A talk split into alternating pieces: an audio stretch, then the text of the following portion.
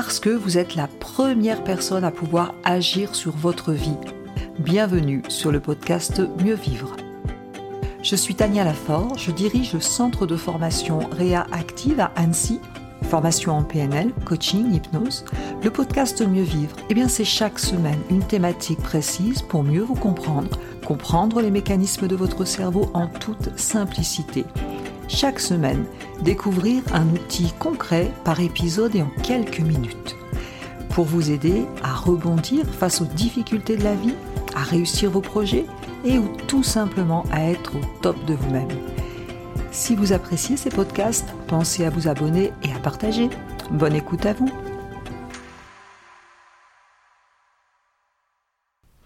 Alors, pour mieux comprendre comment fonctionnent les émotions, il faut comprendre tout d'abord comment fonctionne notre cerveau. Pour ceci, je vous propose une métaphore. Imaginez que notre cerveau est un ordinateur. Qu'est-ce que vous faites pour enregistrer les données sur un ordinateur? Vous tapez sur votre clavier, n'est-ce pas? Eh bien, pour notre cerveau, nous captons les données extérieures avec nos cinq sens. Le V de visuel, le A de auditif, tout ce que nous entendons, le K de kinesthésique, tout ce que nous ressentons, ou tout ce que nous touchons, le O de olfactif, ce que l'on sent, et le G de gustatif, ce que l'on goûte. Tout ceci nous donne des informations sur notre environnement. Eh bien, sachez que nous captons des informations au niveau conscient, mais aussi au niveau inconscient. Et il semblerait que nous captions 2000 millions de bits au niveau conscient, ce qui est énorme, paraît-il, mais au niveau inconscient, 400 000 millions de bits, c'est énorme. C'est-à-dire que nous captons beaucoup plus d'informations au niveau inconscient que conscient. Donc, ce cerveau, qui est quand même une extraordinaire, une extraordinaire biomachine inégalée, ne peut pas tout traiter. Il est obligé de s'organiser avec toutes les données qu'il a captées. Donc il va faire des opérations. La première des opérations qu'il va faire, ce sont des omissions. Des omissions, eh bien, je vais donner des exemples que je donne très souvent puisque c'est assez parlant. Une femme enceinte, le jour où elle est enceinte, voit des femmes enceintes partout. La veille, il n'y en avait pas plus, il n'y en avait pas moins, mais elle ne les voyait pas. Son cerveau faisait des omissions. Quand on achète une nouvelle voiture, eh bien, d'un coup, on la voit partout. La veille, il n'y en avait pas plus, il n'y en avait pas moins, mais je n'y portais pas attention, donc je ne la voyais pas. C'est-à-dire que c'était là dans mon champ inconscient, mais ce n'était pas dans mon champ de conscience. Le cerveau faisait des omissions. C'est-à-dire que quand on voit des choses qui ne sont pas importantes pour nous, qui n'ont pas d'intérêt pour nous, eh bien, on, a cette capacité à faire des omissions. C'est stocké au niveau inconscient, mais pas au niveau conscient. Deuxième chose que fait notre cerveau pour nous rendre service aussi, ce sont des distorsions. Des distorsions, eh bien, ça va être les raccourcis qu'on va prendre un petit peu rapidement, des conclusions qu'on va tirer un peu rapidement. Du type, imaginez, vous êtes institutrice, vous avez un enfant à l'école qui n'est pas capable de lire sa poésie. La maîtresse peut conclure, il n'a pas appris. Peut-être c'est une distorsion. Peut-être qu'il n'a pas appris, effectivement, mais peut-être aussi qu'il est tellement stressé qu'il n'est pas capable de redonner cette poésie. Et ça s'appelle une distorsion. Et on en fait tous des distorsions. Quelqu'un ne vous appelle pas, peut-être vous pouvez conclure que cette personne ne s'intéresse pas à vous, ne vous considère pas assez pour prendre le temps de vous appeler, ou est fâché contre vous. Bref, nous faisons tous des distorsions car c'est comme ça que fonctionne notre cerveau pour nous faire gagner du temps. Et puis la troisième opération que fait notre cerveau, ce sont des généralisations. Généralisation, ben, heureusement qu'on en fait. J'ai appris à ouvrir une porte, et eh bien je sais ouvrir à peu près toutes les portes. Euh, j'ai appris à faire du vélo sur un vélo, euh, je peux euh, conduire à peu près tous les vélos. Mais j'ai aussi appris, j'ai eu une expérience négative avec un patron et hop, tous les patrons sont et hop, vous voyez ce que je veux dire, tout le monde dans le même panier. Je fais donc aussi des généralisations.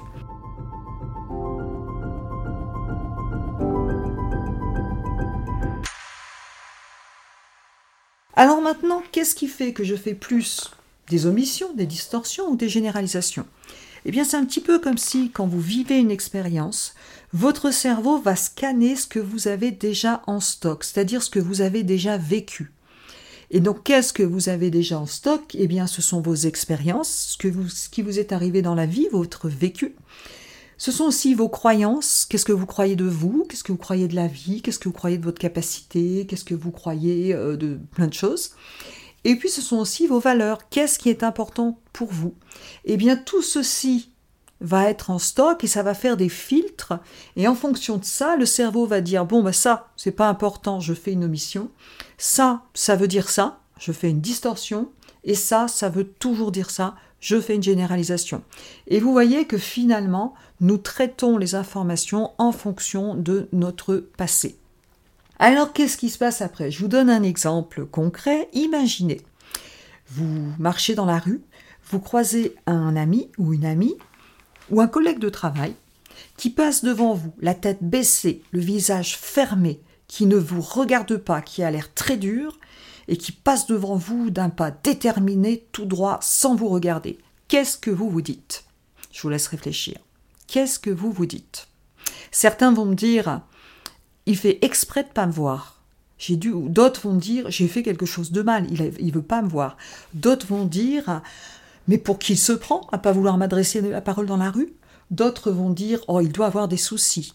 Et d'autres vont dire simplement il ne m'a pas vu. Et vous voyez, finalement, face à un événement extérieur, on peut se raconter beaucoup de choses.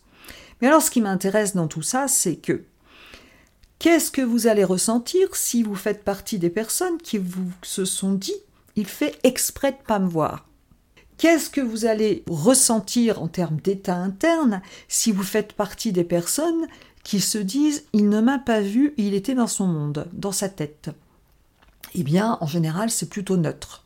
Et qu'est-ce que vous allez ressentir si vous vous êtes dit dans votre tête il doit avoir des problèmes? Eh bien souvent euh, c'est désagréable mais plutôt dans la compassion. Ce qui veut dire que d'abord j'en sais rien du tout, je ne sais pas ce qui se passe pour cette personne, ça c'est essentiel, c'est que ce ne sont pas les événements extérieurs bien souvent qui provoquent mon état interne, ce sont les histoires que je me raconte à propos des événements extérieurs la plupart du temps. C'est ce qu'on appelle les biais cognitifs en thérapie comportementale et cognitive, et c'est aussi ce qu'on appelle les interprétations en PNL. Et puis nous avons chacun notre style. Certains sont plus dans le catastrophique, d'autres euh, sont plus euh, à ne jamais voir ce qui va pas. Bref, chacun son style. Mais je continue mon cycle. Donc, je reprends, mon cerveau capte des données, en fonction de mes expériences, il va capter des choses et il va interpréter, et cette interprétation va me donner un état interne. Eh bien, si je vais plus loin, en fonction de mon état interne, je vais avoir un comportement. Si je me suis dit, il a fait exprès de ne pas me voir, eh bien, la prochaine fois que je vais voir cette personne, comment est-ce que je vais me comporter avec elle? Ben, Peut-être que je ne serai pas très sympa.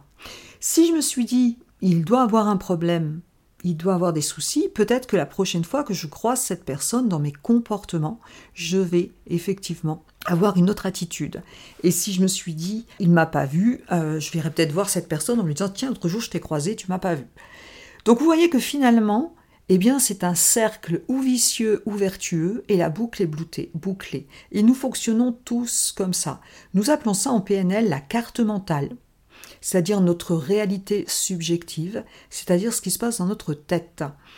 Donc, la carte mentale, c'est je capte des informations de l'extérieur par, mon VACOG, je fais des omissions, des distorsions, des généralisations en fonction de mon passé, de mes expériences et de mes croyances, j'ai des filtres. Je vais donc interpréter les situations qui va me donner un état interne et qui va entraîner un comportement. Et ça, c'est ce que j'appelle le monde interne. C'est ce qu'en PNL, on appelle la réalité subjective. Et en fait, qu'est-ce qui se passe? Eh bien, je ne sais pas qu'est-ce qui fait que cette personne passe dans la rue comme ça. Donc, je vous donne une première astuce. Première astuce qui va vous permettre de prendre du recul. Première astuce qui va vous permettre d'éviter de vous mettre la rate au courbouillon pour quelque chose qui n'existe pas. Eh bien, quand vous avez un état interne comme ça qui monte et qui est désagréable, je vous propose de vous dire trois choses. 1. Je ne sais rien. 2. Je ne pense rien. 3. Je ne crois rien. Et je n'ai pas dit je ne fais rien, faut pas exagérer quand même. Je me concentre sur les faits, le factuel, et je vais faire quelque chose, je vais questionner. Eh bien oui, certains d'entre vous vont me dire ouais, facile à dire Tania, t'es bien gentil, mais euh, c'est compliqué. Oui, effectivement, ça fait parfois 40, 50 ans qu'on fonctionne autrement. Eh bien, je vous garantis que quand vous commencez à fonctionner comme ça, et quand vous allez apprendre, et vous allez réaliser que parfois vous seriez mis la rate au courbouillon, ou vous vous êtes mis la rate au courbouillon, alors que ça n'en valait pas du tout la peine, et que vous étiez à côté de la plaque, eh bien, ça fait vraiment du bien. Les stagiaires qui appliquent ça, je peux vous dire que ça change la vie.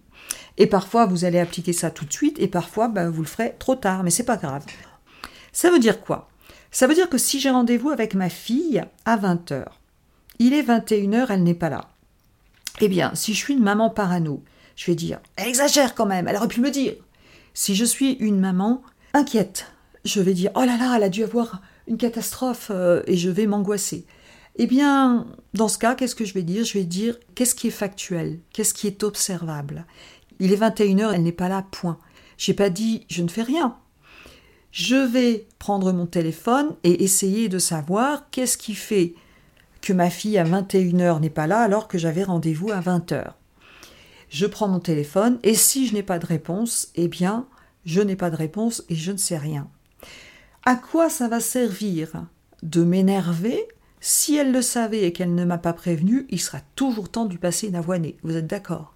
Si elle a eu un accident, de toute façon, je ne peux rien faire. Je peux tout simplement essayer de connaître les faits concrets. Qu'est-ce qui se passe? Eh bien, je vous garantis que oui, ça peut paraître difficile à faire, et en même temps, quand vous l'aurez pratiqué une fois, deux fois, trois fois, et peut-être même après coup, eh bien vous vous rendrez compte que ça permet de prendre du recul et ça permet d'être beaucoup mieux dans sa vie. Donc voici le premier outil que je vous donne pour mieux gérer vos émotions en connaissant le fonctionnement du cerveau.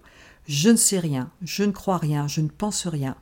Je me concentre sur les faits, sur le factuel, ce qui est observable, et je questionne. Et ensuite, je réagis. Il faut savoir que 90% de nos peurs sont liées uniquement à nos interprétations. 90% de nos peurs sont liées uniquement à nos projections futures négatives, à nos interprétations qui dépendent bien sûr de notre passé.